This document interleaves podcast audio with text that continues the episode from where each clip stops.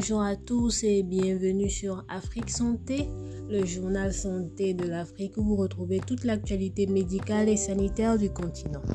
À la une cette semaine, recul inédit de la lutte contre le sida, la tuberculose et le paludisme à cause de la COVID-19. Les observateurs s'inquiètent de ces maladies bien plus meurtrières que ne l'est la COVID-19. Au Niger, L'épidémie du choléra fait rage et se propage de plus en plus avec plus de 800 cas déjà notifiés et plus de 100 décès.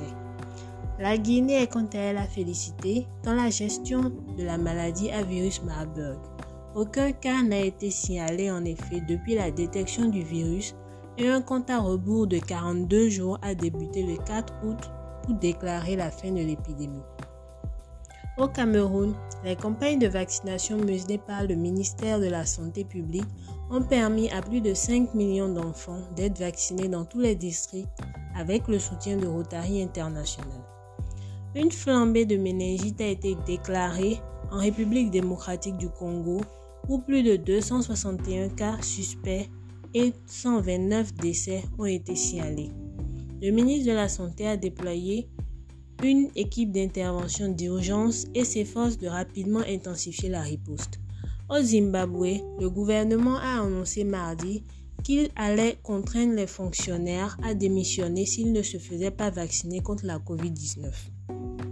Au Bénin, 1600 agents ont été recrutés par le gouvernement du président Patrice Talon au profit du ministère de la Santé pour répondre aux besoins en personnel de ce secteur.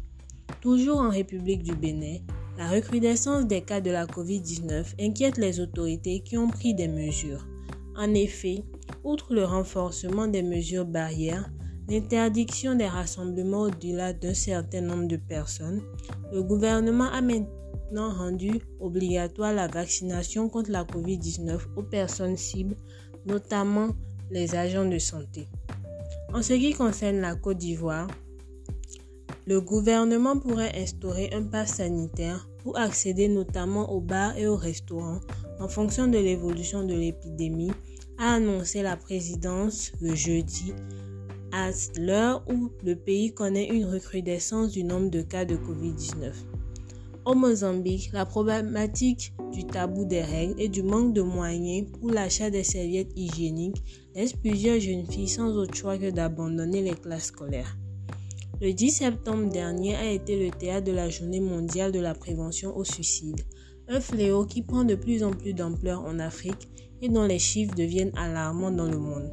Selon les chiffres, toutes les 40 secondes, une personne se suiciderait.